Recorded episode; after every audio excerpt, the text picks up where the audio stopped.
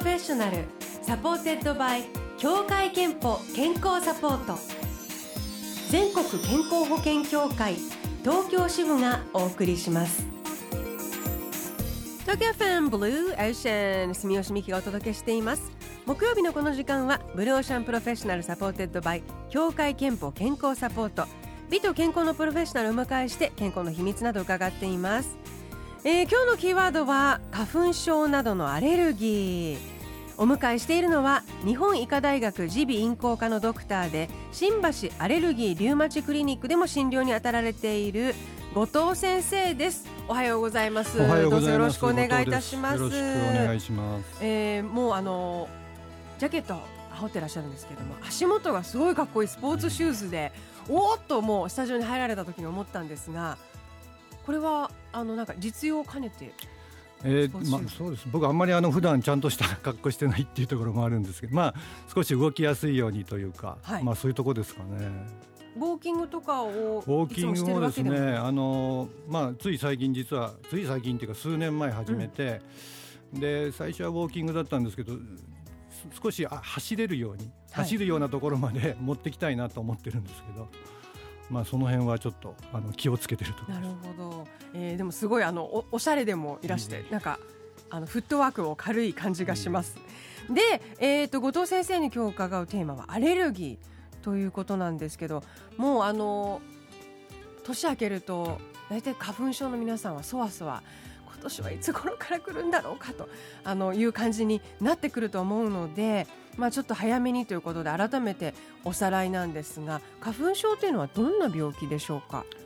まあ、花粉症って日本で言いますとやっぱりほぼイコール杉ってことになるんですけど、はい、まあ、アレルギー性鼻炎の中の一つで、まあ、杉花粉症があるってことですねでそれをもうほとんども花粉症っていうと、うん、杉とヒノキのことをおっしゃってるってことになりますね。はいえーと、でも本当はそれ以外のものもあるんですよね。そうですね。アレルギー性鼻炎というところの重大なとか大きな原因としてはやっぱりダニとかいわゆるハウスダストって言ってるんですけどハウスダストの中の主成分ではダニなんですね。でダニとか杉、まあ、その2つが非常に重要なというか多くの患者さんがいらっしゃいます。日本人の場合はそういうあの季節性のもの杉とかあとダニはまあ一年中ですよね。そうですね。一年中なんですけど意外と秋口にひどくなる人がいたりとか。いらっしゃる最近、はい、それもダニの場合があの秋は最近割と秋の花粉症っていうのも割と定着してきてはいるんですけどダニっていうのは死骸になって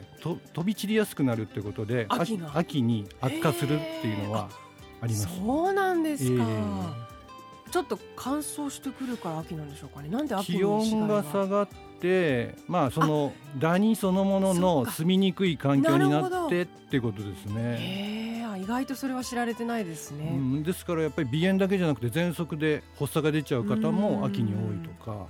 ぱりあります。あともう一つあんまり知られていないそういう花粉症やアレルギーの原因があるそうですが。えっ、とですね、花粉症、まあ最近僕も注目しているのは、半の木の花粉症っていうのがありまして。半の木っていうのは、半という木の種類。えっ、と、半、半の木って言っちゃってますから、その、まあ木、木の花粉ですね。で、あの、カバノキ科っていう種類なので、一般的によく知ってるのは白樺の方が有名だと思いますけど白樺みたいなそういうグループの木で、うん、まあ、花粉がこうぶら下がってるようにある。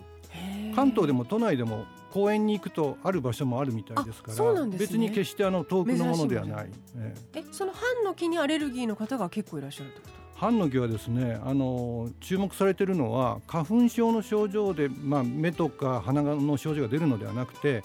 果物とか野菜に対しての口のイガイガイガ感とか、うんうん、そっちの反応が出てしまうなんか果物アレルギーとかあ私結構そうです。食物アレルギーと思っていたら実は半の木花粉症なのでそういうことが起きてしまう。え、じゃあそれはその私桃とか、そうですね。あのさくらんぼとか、ええ、まさしく。喉痒くなる時あるんですけど、え特にバラ科の果物っていうのは半の木の花粉症の体質がある方に起こりやすい。じゃあ本何ハンノキの近くで食べなければ痒くならないってことですか、ね、あのー、まあハンノキの花粉が飛ぶのも結構春先なんですね。1月とか5月ぐらいまで飛んでるって言うんですけどその頃に食べると反応ひどくなる人はいますよ。ええそうなんですか。これあんまり今ハンノキアレルギーって本当に聞いたことないですねワードとしても。それよりもどっちかというとあの OAS ってオーラルアラジーシンドロームっていう口腔アレルギー症候群っていう名前の方が、うん、あの割と言ってるかもしれないんですけど、えー、それもあまり聞いたことなかったそれのベースがハンノキの花粉症っていうまあそこに原因があるえー、その場合はどうやって先生処置とかされているんですか？治療そのものは難しいんですけど、うん、やっぱりそういう体質があってそういういくつかのものに反応しやすいだろうっていうのはもうリストがあるので、うん、まあ、こういうの気をつけましょうねっていう話をやっぱり十分しとかないと、急に食べてしまったり。確かにまあ、最近大豆もあの豆乳だと生に近いので、はい、反応しやすいんですね。へえ、いやこれはまあ要注意かな。意外と知られてないです。これ今ハンノキアレルギーかどうかの検査っていうのは普通にこう耳鼻科とかそアレルギー検査いわゆる、はい、あれでまあ、一般的に血液の検査をすれば半の木っていうあの項目がありますから、あのまあ、それをちゃんと検査してくれる病院がほとんどだと思いますけどもそういうところを注意して見ていくと分かりますね。いやあのなので実はね意外なそう生活の周りのいろいろなもので、えー、アレルギーの症状がこう出てしまうということはあると思うんですけども予防とか対策として、まあ、私たちが日頃できること注意すべきことっていうのはどんなことでしょうか？なかなかこれをやってもう症状がゼロっていうわけにもいかないのでしかしやっぱり原因を減らしましょうっていうのは鼻炎は特にそうなんですね、はい、原因がないと鼻炎にはあの症状が出ない。喘息とかアトピーは意外と他の原因でも出ちゃうんですけどまあ、ですからダニとかスギとかそういうものを極力減らしましょうっていうのはやっぱりあの、まあ、原則ですけども一時的というか非常に重要なことになるんですよね。つまりあのダニだと、まあ、掃除ですね掃除もあの、まあ空気清浄機もそうですけども、飛び散るものを抑えたり掃除をしてもらったり、まあ、そういうことはあのやっぱり僕たちの診察の中でも指導の一環としても話しますし、まあ、スギ花粉もそうですけども、まあ、できるだけあんまり吸い込まないとか、マスク眼鏡もまあ決して無駄ではないっていうところです、ね、日本の住環境ってこうアレルギーにとってはどうなんですか？えー、そのダニがですねやっぱり湿度とか温度によってあのどのぐらい増えるかっていうのが出てくるんですけど日本の家屋はやっぱりちょっとそれが住み住みやすい増えやすい、まあ、そんなようなことが言われているので。まあ、日本のダニのアレルギーの方は多いんじゃないかな。それはやっぱりその湿度の高い季節が多いからっていうことですか？あのそうですね。ダニの数が増えるのは梅雨時だって言われているので、あのぐらいのじめじめした湿度で気温がまあ割と高くてあの辺から虫の数が増えるって言われてますから、まあ、そういう意味でやっぱり日本のああいう梅雨時からでままた夏が湿度高くて暑いですから。はいえーそういうところで増えてしまってっていうところですね。で先ほどのようにそれを知らずにもう大丈夫だと思ったら秋に実は死骸がすごく飛んでることもあるということもねもしかしたら掃除の時にちょっと意識してすると変わるかもしれませんね。はい、ということで今日はテーマアレルギーについて伺っていますが後半もお話を伺います。その前に一曲ウルでプロローグ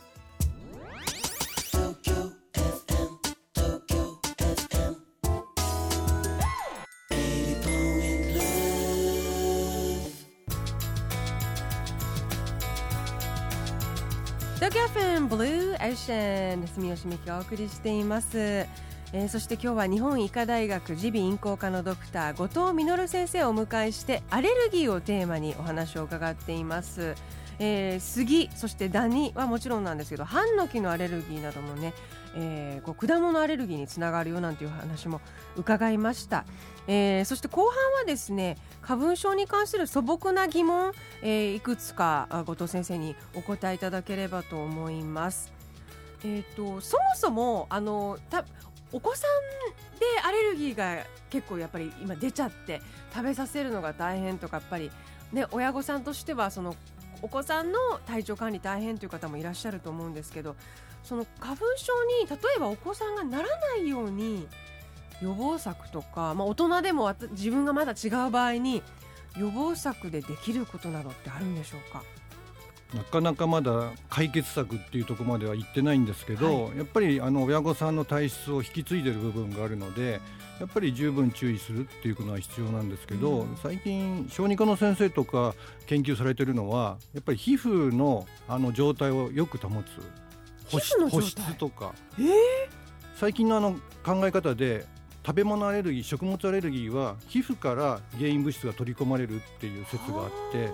すから皮膚をあの赤ちゃんが湿疹でこう赤かったりする状態をできるだけ防ぐように保湿もうじゃんじゃんこうあのワセリンみたいなもので、うん、あの保湿をする方があのアレルギーになりにくい。へえ。それ後々アレルギー体質になりにくい。そうそういうことですね。えー、それはまだ今研究中の、まあ、研究中でいろいろなそういう報告も出てきているのでかなり確からしいデータだと思います、ね、いやでも結構アレルギーってあのなんていうかこう直結してるとか原因があってもうこれに対してアレルギーって思ってたけど、うん、先ほどの半の木アレルギーだと果物で口の中以外がするとか今のおっしゃったような肌から食物アレルギーとか意外にそのまあ、やっぱり人間の体って複雑なんですね。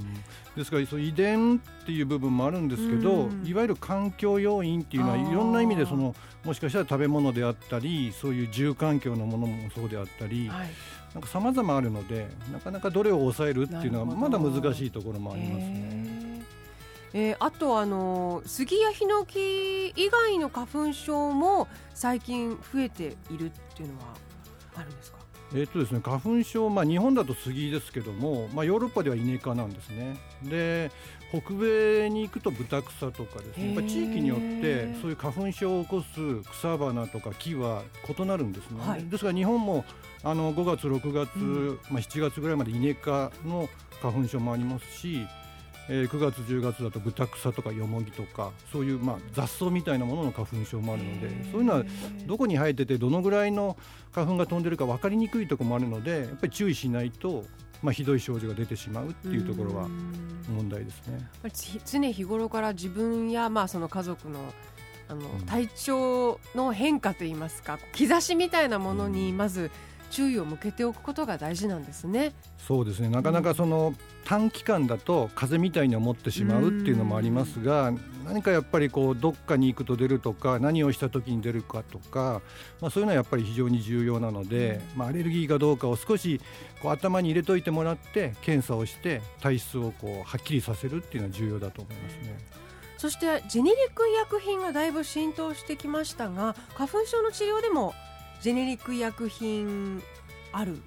もちろんそうですね。アレルギー性鼻炎花粉症の治療でもジェネリック医薬品いろいろありますから、はい、まあ、十分効果があの期待できますので、うん、まあ、患者さんごとにそういうものを処方してますね。その方が少し、まあ、花粉症だとやっぱり何ヶ月かとか長期にわたってねあの量もそうです、ね、そうするとかさんでくるから、花粉症だけでも3か月程度ですし、ね、通年性ダニだともっと長くなるのでそういう意味では、まあ、患者さんに優しいっていう部分は重要だと思います。えー、さあ今日はアレルギーについて後藤先生に伺ってきました。あの健康のスペシャリストでいらっしゃる後藤先生も健康診断は欠かさず受けていますか？ええ受けてます。あの1回または2回受けてます。あそうですか。2, 2回？年に2回？大学病院ですね。あの時々当直っていうのが回ってきますと当直してる人は2回やらなきゃいけないとかそういうルールがあって。十分に気をつけるということですね。そうですね。えー、では最後に後藤先生の健康の秘密について伺いたいと思います。健康の秘密はまるまるですでお願いします、えー、健康の秘密はまあウォーキングということで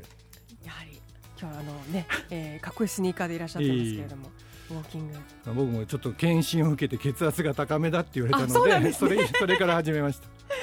えー、ということで健康の秘密はウォーキングです。いただきました。このコーナーではあなたの健康の秘密や健康でいるための秘訣も募集しています。毎週1名様にクオカード3000円分をプレゼント。ブローシャンのホームページにあるメッセージフォームからお送りください。ご応募お待ちしていますということで今日のブローシャンプロフェッショナルは日本医科大学附属病院の医師後藤実先生をお迎えしました。どうもありがとうございました。ありがとうございました。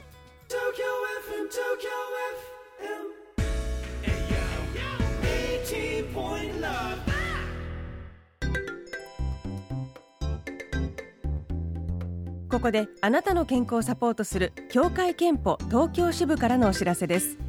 くしゃみや鼻水が止まらない。もしかしてその原因は風邪ではなくアレルギーかも。